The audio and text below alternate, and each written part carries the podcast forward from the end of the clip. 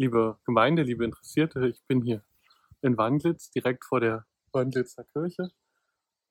Und ich bin hier, um mir Totenkronenbretter anzugucken. Und Sie wundern sich vielleicht, was das ist. Oder vielleicht auch nicht, weil Sie es schon kennen aus einem älteren Gemeindebrief.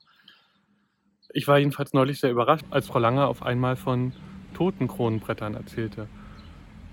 Als ich noch Pfarrer in Marzahn war, gab es dort in, der, in dem lokalen Museum eine Ausstellung über die Kirchengeschichte Marzahns. Und dort hingen nämlich solche toten Kronenbretter aus Kaulsdorf.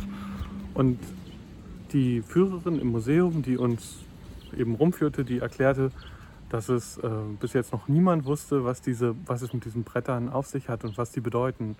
Und dass sie eben früher in den Kirchen aufgehangen wurden wenn jemand verstorben war, um ihm zu gedenken, um seinem Gedenken als Teil der Gemeinschaft weiterhin zu haben.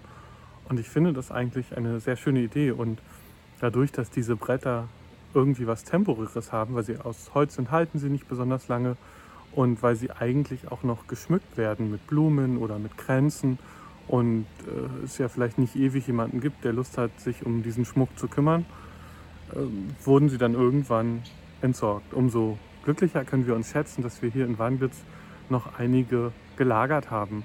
Und äh, laut diesem älteren Bericht aus dem Gemeindebrief sollte irgendwann das Aufhängen auch mal in Angriff genommen werden. Das könnte ja noch nachgeholt werden. Ich würde jetzt mit Ihnen mal in die Kirche reingehen und wir gucken uns die Bretter zusammen an.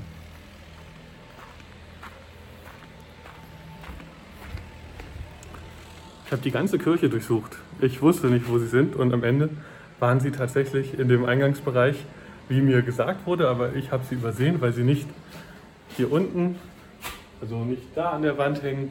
Ich habe gedacht, naja, dann wurden sie eben noch nicht aufgehangen, dann sind sie noch nicht hier. Und da sie auf dem Dachboden gefunden wurden, habe ich natürlich auch auf dem Dachboden nachgeguckt, ob ich die Bretter dort finde. Und ich bin hier einmal über der gesamten Kirche lang gelaufen. Da war nichts, da oben ist ja alles aus Holz.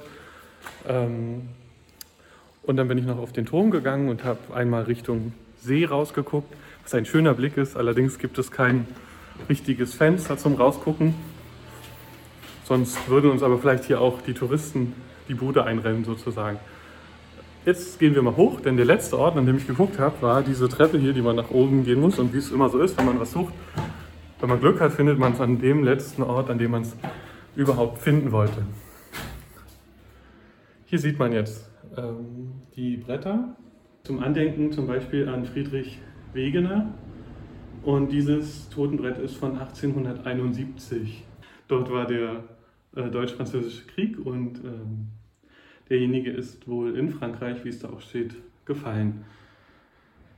Hier ist ein Totenbrett von 1864, dort ähm, eins von 1717 hinten noch von 1813, 1871. Hier ist noch, das habe ich noch gar nicht gesehen, 1871. Und hier ist noch eins, wo man kaum noch etwas erkennt. Man sieht hier ein bisschen die Inschrift. Vielleicht kann man da noch ein bisschen mehr rausholen.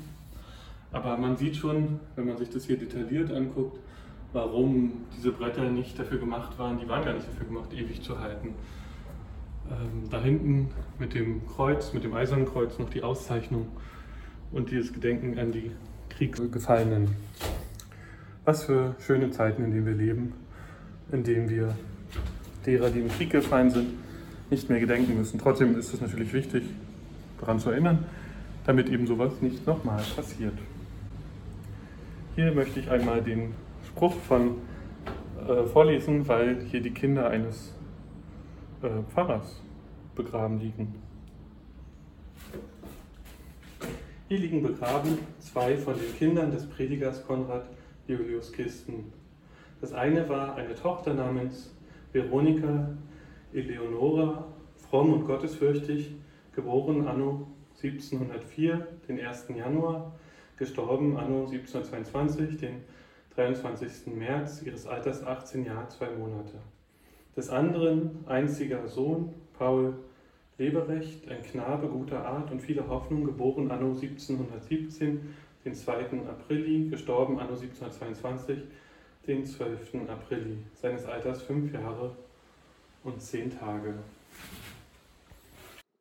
Es ist schön, dass wir solche Beiträge von einer 700 Jahre alten kirchlichen Tradition noch in unserer Kirche haben.